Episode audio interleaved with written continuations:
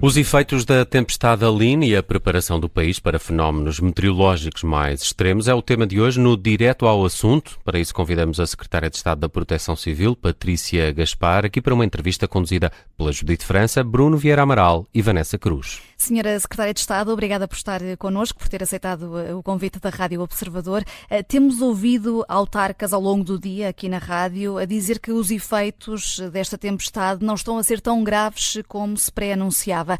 Pergunto-lhe se tem havido um equilíbrio nos alertas da Proteção Civil ou se está a haver algum alarmismo. Muito boa tarde e, antes de mais, um agradecimento também pelo convite e pela oportunidade de, de estar aqui hoje convosco. Um, bom, eu, eu, diria que não. Obviamente que um, todos uh, os alertas que são emitidos pela Autoridade Nacional de Emergência e Proteção Civil para a globalidade do sistema são feitos sempre com base numa informação rigorosa e muito trabalhada, seja por parte do Instituto Português do Mar e da Atmosfera, seja, como foi aqui este caso também, devido às questões mais relacionadas no domínio hidrológico, com a Agência Portuguesa do Ambiente.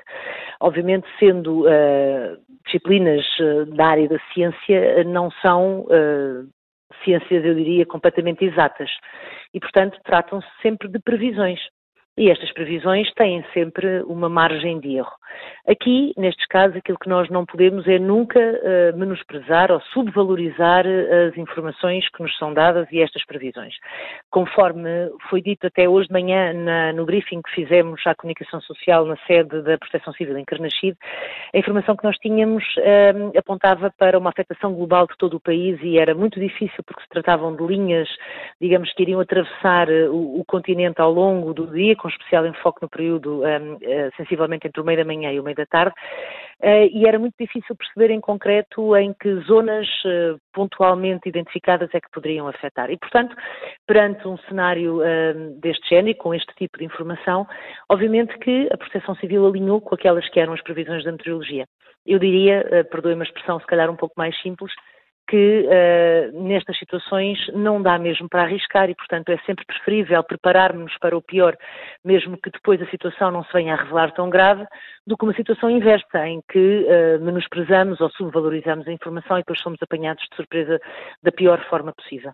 E, portanto, é preciso ter muita consciência desta questão. Uh, não há nenhum alarmismo por parte da Proteção Civil, há sim, objetivamente, o cumprimento daquela que é a nossa missão, a missão da Proteção Civil, que é baseada muito nos princípios da prevenção, da precaução, e foi isso que se fez uh, ao longo destas últimas horas. Um, Patrícia Gaspar, das mais de 2 mil ocorrências, quase metade tiveram lugar em, em Lisboa, segundo o último balanço. O Presidente da Câmara, Carlos Moedas, uh, assume uh, que não pode garantir que, que a cidade escape a um novo cenário de cheias como no ano passado, uma vez que os túneis de drenagem só ficarão concluídos em 2025. Até lá, além de limpar sarjetas e movimentar os objetos uns palmos acima do chão? Há mais algo a fazer?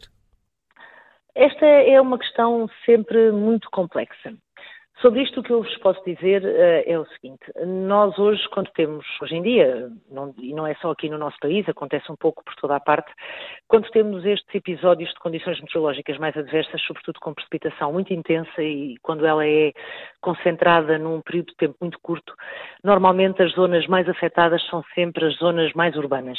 E como disse bem, o, nestas últimas horas o maior número de ocorrências registaram-se na zona de Lisboa e também do, do Grande Porto e, e até noutras, noutras outras zonas também mais urbanas no nosso, no nosso país. O nosso ordenamento territorial, hoje em dia, padece de alguns problemas eh, que não, que não têm origem nos dias de hoje, que têm origem em opções que foram tidas há muitos anos, numa altura em que o conhecimento e a ciência não eram objetivamente o que são hoje.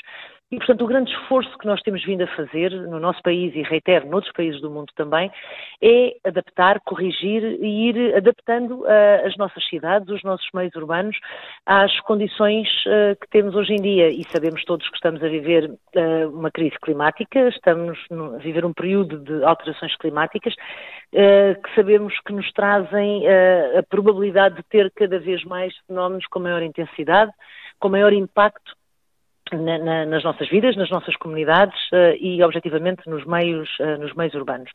E, portanto, é este esforço de adaptação que está a ser feito um pouco uh, ao longo do nosso país, em diferentes cidades, e Lisboa é obje objetivamente um, um exemplo disso, E enquanto as alterações de fundo não são todas concluídas, obviamente que aquilo que temos que ir fazendo é uh, adaptando, criando medidas de mitigação, sobretudo informando uh, as populações para que saibam também reagir e como se comportar e o que fazer e o que não fazer em situações uh, deste género. E, portanto, é, uhum. é, no fundo, este trabalho que tem vindo a ser feito ao longo dos anos.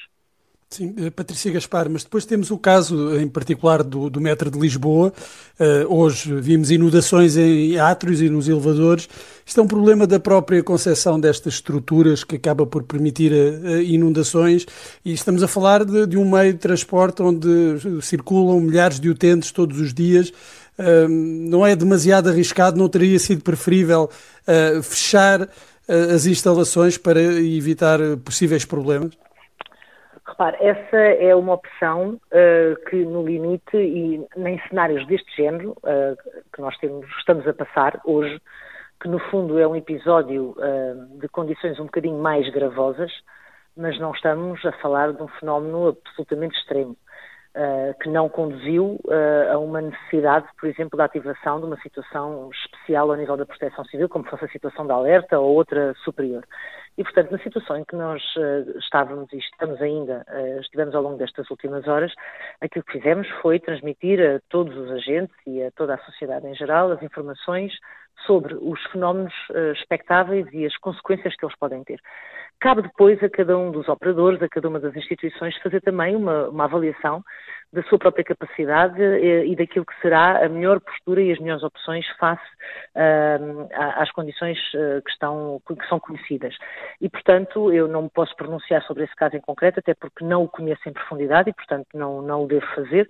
Uh, mas, no fundo, é isto, da mesma forma que caberá, por exemplo, à, à aviação decidir quais são os limites eh, de risco para um avião aterrar ou descolar no aeroporto de Lisboa, não é à Proteção Civil que cabe fazer essa avaliação, o mesmo se, se passa e o mesmo se aplica a outro tipo de infraestruturas, como sejam as pontes, como sejam as travessias no, no, nos rios, eh, e portanto essa é uma prerrogativa de cada um dos operadores. Hum. Uh, Patrícia Gaspar, uh, falámos aqui de Lisboa, uh, permita-me também irmos até ao Porto, temos bairros como o das Fontainhas, onde as inundações são recorrentes sempre que há um, chuva mais forte, um pouco mais forte, e hoje acabou por não ser um fenómeno tão extremo quanto isso, mas houve de facto consequências. Há moradores mais uma vez a perder tudo. O problema aqui é local das autarquias ou há responsabilidade também do governo? E este é um governo que de resto tem prometido habitação acessível e, e programas como Mais Habitação.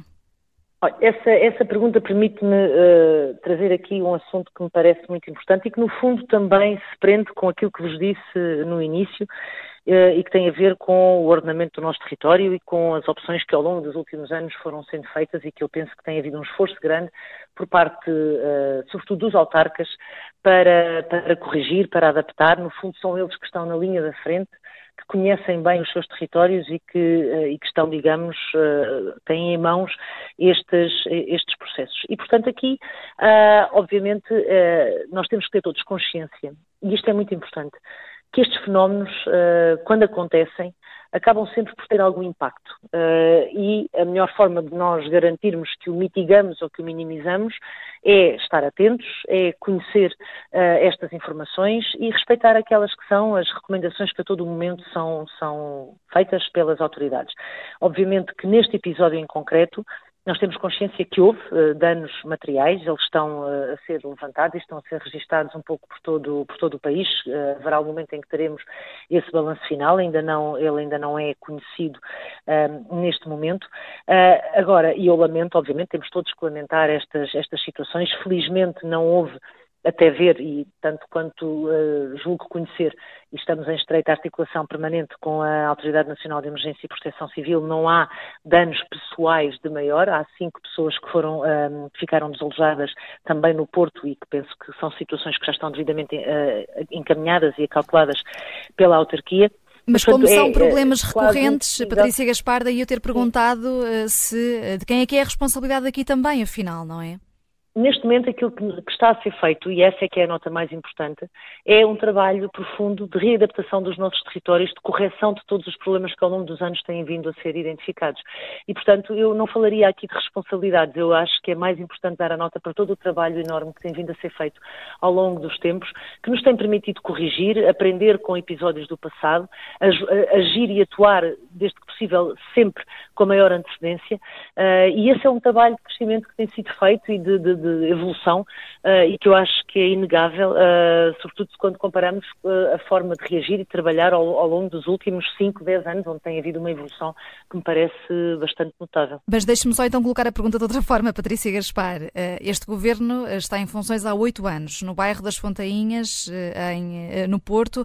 Este é um problema recorrente. Não há aqui uma responsabilidade também do Estado Central para, para, perante aquilo que, que está a acontecer? E é só um exemplo que estou a dar, há outros no país. Repare uma coisa, o que o Estado Central tem feito ao longo dos últimos anos, eh, em concreto aqui o Governo, no que diz respeito a matérias de proteção civil, que é sobre essas que eu me posso pronunciar. Há outras áreas, obviamente, temos as áreas do ordenamento do território, toda uma, toda uma série de áreas de governação que também concorrem para esta matéria, mas neste caso em concreto, na área da proteção civil, nós temos feito um trabalho um, ao longo dos últimos anos que é, uh, que é importante também aqui referir. Fomos dos primeiros países a aprovar uh, uma estratégia nacional para uma proteção civil preventiva, logo uh, em 2018, até na sequência dos grandes incêndios que tivemos em, em 2017, que foi revista já em 2021, que tem um conjunto enorme de medidas uh, que, são, que estão já a ser, digamos, materializadas no terreno, que envolvem não só o governo, mas, desculpe, não é o governo, que envolvem as diferentes áreas da governação, que envolvem instituições quer de âmbito nacional, quer de âmbito local e que, no fundo, visam, visam garantir que vamos, ao longo do tempo, tendo um país cada vez mais preparado, cada vez mais apto a resistir e a, a lidar com este tipo de cenários.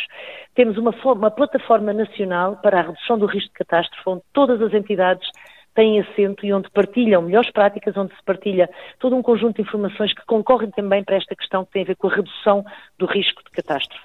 Temos um trabalho muito próximo com as autarquias, com os serviços locais também de proteção civil e de outras áreas, que têm aqui também objetivamente um papel muito importante. E, portanto, eh, há todo um trabalho de fundo que está a ser feito, que não se consegue, eh, digamos, terminar ou garantir que temos resultados em períodos temporais muito curtos, eh, exige mais tempo para que eles possam uhum. dar outros frutos e, portanto, é, é, muito isto que nós estamos a fazer. Uh, tudo o resto, objetivamente, há outras áreas que concorrem também para esta questão, designadamente as autarquias, que têm aqui um papel importantíssimo naquela que é também a gestão do seu território, não só na área de resposta, mas também na área da prevenção e da preparação. Deixe-me só voltar aqui para, e pedir-lhe uma resposta breve à questão das medidas preventivas e também de algumas recomendações que foram sendo feitas uhum. à população nestes dias. Uh, quando são feitas estas recomendações, por exemplo, para as pessoas ficarem em casa, não deveriam ser uh, essas recomendações acompanhadas de medidas como o encerramento de escolas, de organismos públicos, porque uh, depois pede-se às pessoas ou recomenda-se que fiquem em casa, mas continua tudo a funcionar.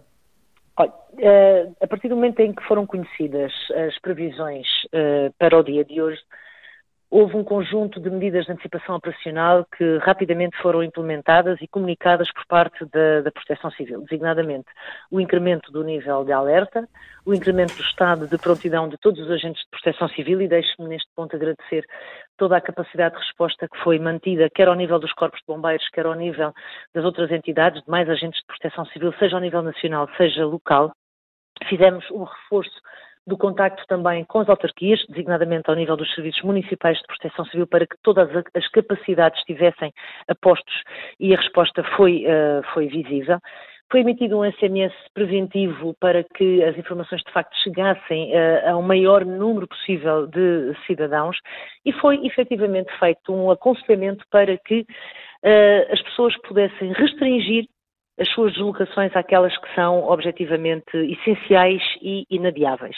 Portanto, não, não houve uma determinação para que as pessoas ficassem em casa.